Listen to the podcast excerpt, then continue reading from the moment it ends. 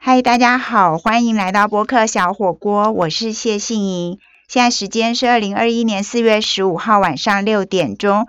播客小火锅有健康锅、跑步锅、书香锅、人参锅，还有国际风味锅等等不同的选择。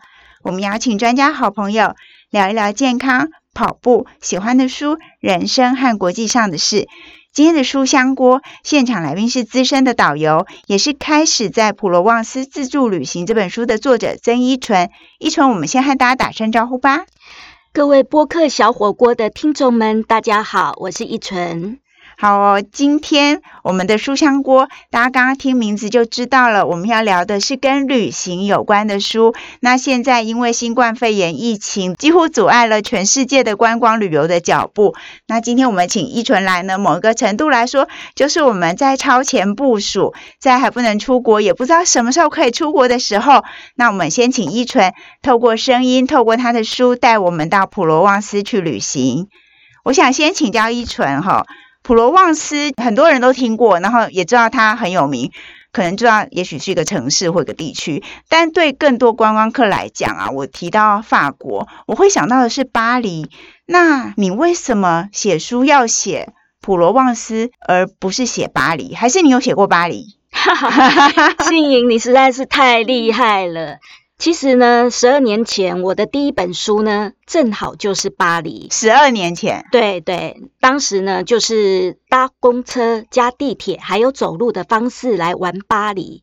那因为当时呢。在旅行社呢，就推出巴黎的这种单一城市的半自助团玩法，嗯，那前所未有，因此非常热门。那刚好呢，有个机会，出版社来跟我联系，于是这本书就这么诞生了。十二年前写巴黎，嗯，对的。但是你其实二十几年来比较常去或年年去的地方，其实是普罗旺斯。嗯，真的真的，因为呢，普罗旺斯呢。应该是我内心深处呢最期盼想要出的书，那所以很感谢泰雅出版社呢，当时的主编呢在网络上找到了我，嗯，那让我得以实现多年的梦想。嗯，依纯这一本开始在普罗旺斯自助旅行，其实就是他刚刚所说的，是在二零一八年四月份由泰雅出版社出版。这本书非常的厉害，就是当年度的销售排行榜的旅行书系的冠军。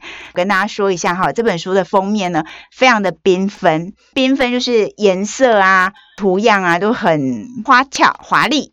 但最显眼的地方有一个就是紫色，那紫色的地方就是一大块，大概占了书的三分之一，封面那么大。然后呢，它就写着大大的书名，开始在普罗旺斯自助旅行。里面呢有几个问题想要请教依纯，就紫色，所以普罗旺斯的颜色是紫色。呃呃，薰衣草吧。就是在每年的六月中旬之后，然后一直到七月中，这将近一个月的时间呢，就是团员跟我呢最美的回忆。嗯，薰衣草，所以普罗旺斯是只有六月左右去最适合吗？还是？当然，当然不是了。当然不是，对，它整年都非常的精彩。嗯，那这个我们等下可以再讲。那我继续要问依纯的，就是说，你这个书里面呢，就开始在普罗旺斯自助旅行，意思是说。如果我没有去过法国，我没有去过普罗旺斯，然后我也不会讲法文，我带着这本书就可以开始在普罗旺斯自助旅行了吗？呃，我觉得是。可以的，因为呢，从架构上来讲呢，这是一本图解式的自助旅行工具书。嗯，真的是工具书。工具，嗯，对。那泰雅出版社呢，这个书系的整体规划呢，真的非常的实用。嗯，从一打开封面就是认识普罗旺斯开始。嗯，那接着呢，就有很多不同的篇幅。好，比如说呃，行前准备、行程的规划，那机场交通、住宿。美食、购物、玩乐、通讯，还有应变等等这些篇幅呢？串联起来，嗯，对，然后让这个读者他在翻阅的过程中呢，他脑海就会有一些画面出现了，嗯，好，嗯，其实说起来，自助旅行是一件非常辛苦的事情，非常辛苦，嗯，因为他从一开始的规划准备，然后订房订机位，然后到了现场，你要怎么走行程，这个动线时间的安排，嗯，好，然后怎么解决吃的问题，好好，然后可能还会有些突发的状况，嗯，那其实这些都会。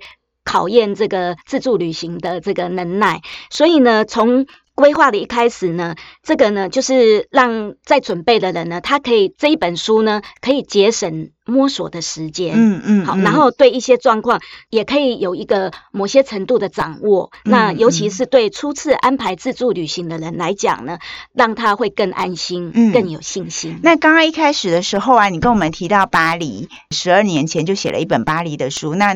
叫做什么什么半自助旅行？半自助跟自助差别是在哪里？好，差在呢，差一半，太幽默了。其实就差在一个领队啦。哦，对，就是说。领队是指从台湾带大家一起出去的，是的，那个人就是我。好，就是从动线的行走，然后呢，啊，这么说好了，我拿台南来做比喻好了。好，假设我们现在出了台南火车站，然后呢，我会先带团员呢，先到饭店去 check in，把大行李放在房间里面，然后呢，就拿着小背包，好，然后就出来了，我们就要走这个台南老城的动线了。嗯，好，那就是每到一个动线，我们会有景点的解说。说那解说完之后呢，我们就开始自由活动了。好，团员可能在这边有半个小时、一个小时，好，甚至如果说是以巴黎这么大城市，我们就会有三个小时自由活动的时间。那这一段时间里面呢，每个团员就可以各自去做他们想要做的事情。嗯，好，比如说喜欢拍照的人去拍照，好，想要 shopping 的人就去，想要更深入景点的。他就自己去发现，所以呢，虽然说是一个团体，可是每一个人遇到的事情还有看到的东西会不太一样。哦，那你作为领队，如果是在带这种半自助团的话，以台南火车站为例，你带大家出了车站去饭店 check in 之后，你还有做些什么事吗？就是说，对团员来讲。他又要享受自助旅行，然后又希望有领队陪，就是这种半自助。但是所谓的半自助的领队，到底要做到什么程度啊？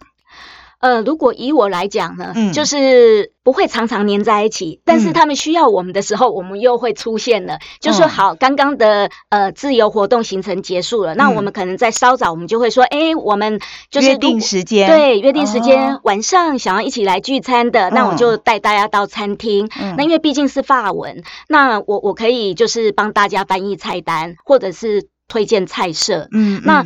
通常呢，我们的这种玩法就是，我们大家就会点很多菜，然后用 share 的方式，嗯嗯，对，那每一个人就可以尝一点，尝一点，嗯，这也是比较有趣的地方。那因为很多人就是很怕去餐馆，那如果说这个服务生他不会讲英文，然后这个团员又不会讲法文，所以这样子就会。常常会点到一些很奇怪的东西，嗯，好，嗯，甚至就是说会有一些比较不舒服的感受啦，对，所以用餐一起用餐聚餐也会是我们的一个重头戏。然后在这个过程中呢，呃，我可能也会跟大家讲，哎，我们要怎么品酒？那这食物我们要怎么样来享用？这样子，嗯然后呢，也听听呢，呃，稍早大家在自助旅行的时候，呃，有有没有什么碰到有趣的事情，或是想分享的？嗯，这是一个过程。嗯，那刚刚一纯讲。讲到说大家一起用餐，然后吃东西，这样子我就顺着问哈，在普罗旺斯要吃什么？普罗旺斯啊，其实呢，以法国的料理来讲呢，它呢中部以北主要是奶油。你等一下，等一下，我先打岔。普罗旺斯在哪里？你又讲中部以北。普罗旺斯在法国的哪里？好，其实呢，呃，我们大家先想象一下哈，法国呢的面积大概就是十五个台湾那么大。嗯，好，那普罗旺斯的面积呢比台湾小一点点，差不多，差不多。好，那它的地理位置呢，就是位在法国这个六角形国土的东南边，跟意大利交接的地方。好，北边呢，它是连接着阿尔卑斯山区，南边就是面临这个地中海。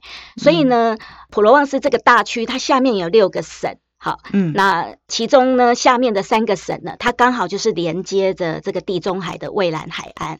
哦，好，然后你就讲中部以北，法国中部以北吃什么？呃，他们会以奶油料理为主，那中部以南呢，就以这个冷压初榨的橄榄油。好，所以他们的比较靠近地中海，所以吃橄榄油比较多，是这样吗？法国南部，法国南部，对，就是他们的饮食习惯这样子，会偏偏好用橄榄油来做烹调。嗯，对。然后呢，橄榄油遇上了香料，哈，那就是南法呢一定要提到这个香料，就是很多我们在市集都会看到百里香啊、迷迭香啊、呃、鼠尾草啊，或者是很多。它是产区吗？还是说他们饮食上当地的这一些？当地这一些香料，它们本身就是长在这些地方，然后这些集合起来的就叫做普罗旺斯的香料。好，然后呢，光是橄榄油加香料，然后再加当地的一些常见的蔬果，比如说番茄啊、马铃薯、红萝卜啊、洋葱啊等等这些。所以普罗旺斯是吃素吗？没有啦，但是它会比较偏重在这个蔬菜方面。嗯嗯，然后它就可以光是这样子就可以变化出很多种不同的料理。嗯嗯，那除了吃普罗旺斯的当地的香料啊，很好吃、很厉害的橄榄油，这样拌在一起，对不对？蔬蔬果这些，哎，它其实不是只有你说拌在一起，它是比较像是一些沙拉，比如说，嗯，呃，蔚蓝海岸最有名的就是尼斯沙拉，但是它的料理不是说只有沙拉，像我刚刚讲的那一些，它就是一起烹调，是加热的，是是要去煮的。比如说像比斯图这道料理，或者是阿伊欧里，好，比斯图是什么？？Bisto 它其实就是像意大利文青酱。请讲，他就是把一些我刚刚讲的那一些菜啊，比如说节瓜、马铃薯、红萝卜、洋葱、番茄等等，就切块，然后呃切丁，比较像类似切丁，然后呢就煮熟了之后呢，然后它最它这一道菜其实是以它的酱料来取名字，就是青酱，就是那个叫什么九层塔，好，我们台湾叫九层塔，然后跟那个呃蒜头、橄榄油还有海盐，就这几样。哦，拌在一起，对，拌在一起，还有乳酪丝，好，这一些把它拌在一起之后呢，它就变成所谓的 bistu，就是青酱。那当我们把我刚刚讲的那些切丁的料理，嗯，盛在盘子里面，然后再挖好几尺的青酱到这个盘子里面，嗯，哦，然后就就一起把它混着吃，嗯嗯，我饿了，因为画面就跑出，我肚子饿了，那 非常好吃。那像那个。法国有一道很有名的汤是马赛鱼汤，那个也是在普罗旺斯吗？呃，是的，但是其实呢，正统的马赛鱼汤呢，它是呢必须前三天就要跟这个有做马赛鱼汤的餐馆来做预约，好，然后他们才能够去订到这个新鲜的鱼货，好，然后事先就先就是把它熬煮好，煮到这个鱼骨头都化掉了，嗯，它是没有任何的鱼肉跟鱼骨头在里面的，嗯嗯的这一道汤，然后呢，它必须加上一个蒜泥蛋黄酱。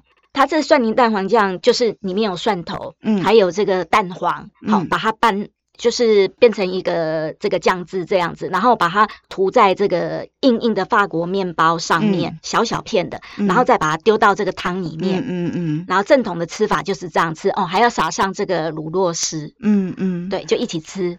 那像除了吃之外啊，我记得你这本开始在普罗旺斯自助旅行的书里面，你还推荐大家可以去买一些东西。然后呢，里头我记得你应该是有特别推荐要买他们的花布，对不对？哦，花布是我最强烈推荐的，因为呢，就是他们的花布呢，就是比如说好了，我们常常会看到薰衣草的图案，对，好。就是紫色的，然后呢，还有蓝色，就是象征那个普罗旺斯蓝的不像话的天空。嗯，好，那黄色就是有这个向日葵花田，嗯嗯，好，还有这个柠檬也是，嗯，好，还有会有一些蜜蜂的图案啊，各式各样，就是当地的花花草草，嗯红色虞美人也会出现，还有绿色的橄榄，黑色的这个。呃，绿色的橄榄叶跟黑色的橄榄，嗯哼，对，所以就是说它盛产蔬果，然后各种颜色，它也把它做在花布里面。对，然后这个花布它就会做成，比如说做布的形状，就可以我们带回来可以铺在餐桌上面，嗯，好，或者是一些隔热手套或者是餐垫。那其实带这些回来，它很轻，然后又可以。呃，回到台湾来呢，可以延续我们对普罗旺斯的那种回忆，美好的回忆，把它带进我们的生活里面，然后也可以添增我们一些南法居家的风情。嗯，那刚刚还有讲到说，呃，香料普罗旺斯也很有名嘛，但是有一个部分就是我出国旅行常常不确定的地方是，我知道我们不能带那个种子嘛，入出境不能带种子，但是香料。有时候就是那个香料包一小袋啊，那个算种子吗？是可以带回来吗？你说的香料包哦，那个是可以带的，它不是种子，因为它已经是干燥处理过了。如果像呃香草的种子，那它那个是种子荚嘛？那那个回来还可以种吗？就是说那个带回来到底是可以当成烹调做布丁的香草香草籽，还是说它是属于种子？我带回来会不会抓去关的？其实香草荚在台湾也买得到，很 贵啊。所以那香料只要是干燥处理过是可以带回来的。目前。我带回来的好像都觉得还好哎，嗯嗯，不过我没有带过香草荚，但是其他的香料我很确定是没问题的，嗯，或者是说现在在台湾我们很容易可以买得到这些法式，特别是普罗旺斯的香料嘛，嗯，对，其实，在一些比较大型的超市里面，比如说家乐福啊，哦，对，因为法式的超市，对对对，哦，那像刚才我们还有提到一个，就是呃五六月的时候是普罗旺斯。最美丽的季节之一嘛，哈，就是一年只有四季，但是它夏季就是呃薰衣草，就是让人很难忘。那除了普罗旺斯的五六月之外，其他的季节你会建议要看什么，然后要怎么玩？例如说春天。呃，现在春天正是时候，就是它是新生的能量开始，很多因为之前在冬天哈，就是这个树的叶子几乎都掉光光了，所以都是光秃秃一片，嗯，然后大地就是一片在休息的这个氛围。那到了大概三月初呢，普罗旺斯的一些嫩芽就开出来了，嗯，呃，就发出来了，然后你就会很强烈感受到一股新生的气息。那大概呢三四月份这时候呢，黄色的一些油菜花田。啊，油菜花最普遍的，嗯，对对对。但是如果说除了夏天之外，我也很推荐秋天到普罗旺斯。那秋天会看到什么样颜色呢？哇！就是枫红，呃，他们枫树没那么多，但是他们会有各种不同层次深浅的这个橘色啊，嗯，红色之类，深深浅浅，还有黄色交织在一起。嗯嗯，它不是单一就是枫红的颜色，并不是。嗯，那我会推荐这个季节去，是因为这时候才是普罗旺斯呢，呃，乡间最热闹的时候。它的一些重要的庆典是不是都是在秋天的时候？呃，其实也不是庆，应该也有一些夏天的节庆，像什么亚维农，呃，它亚维农的艺术节，对，还有这个雅尔的国际电影节，嗯嗯，再晚一点就是有一些地方会有薰衣草节，但是那比较少。那我会推荐大家秋天去，是因为我们可以去打猎采蘑菇，呃，跟着猎犬找松露等等，就是有一系列跟着猎犬找松露，对，嗯。那松露很贵，你找到是自己可以带回去吗？哦，当然不行啊，因为那个是这个松露的主人的，呃，那个种松露的那个地方。对，因为就是说，所以你们等于是免费劳工啊？没有，是猎犬找，不是我们，我们是跟着去看。因为呢，这个松露其实以前最早期都是呃拉着母猪去找的，可是呢，你想想看，猪的鼻子，因为它们很灵嘛，然后那个味道就是很像公猪的。类似那种荷尔蒙的味道，所以呢，他们一闻到就会很激动，然后就在那边哇哇。可是有时候在挖那个过程中，会把它破坏掉，可能直接把它吃掉了，好可惜。对，所以后来呢，他们就改用猎犬。对，那猎犬不会吃吗？呃，基本上准备好这个小饼干、小奖赏，奖励它。对，分散他闻到的时候，然后你给他，对哦，你手分散他注意力，要给他奖励给他，然后另外一只手就赶快把那他快挖出来松露就赶快呃放进篮子里面哦哦，所以是秋天才有的，跟着猎犬去找对，大概都是要在每年十月、十一月这样子。不过这个是在没有疫情的时候，或者说我们接下来要体验这种春夏秋冬普罗旺斯四季的美。就真的要等到疫情稳定，然后可以如常的出国的时候了。那在这里，我其实特别要讲一下，我今天早上看到新闻，就是法国的疫情其实真的蛮严重的。它应该是在四月中已经又宣布第三度全国封城了。到底为什么会这么严重呢？我们什么时候才能够去普罗旺斯呢？其实我刚好呃昨天也才跟法国的朋友联络，然后就问问他们状况怎么样啊？那因为就是说他们现在活动的范围好像有局限在三十公里以内，对，所以很多店家真的就是他没有办法继续下去了，所以真的蛮就是有那种萧条的感觉。嗯，这个真的跟我们印象中的法国会很不一样哎。是。呃，我觉得这也是我们人生中一个很难得的，怎么会遇到这样的事哈？那就不过我觉得也好，或许我们用另外一个角度来想，也许这一块土地它就是需要休息，嗯，给他一些时间空间，让他好好的恢复。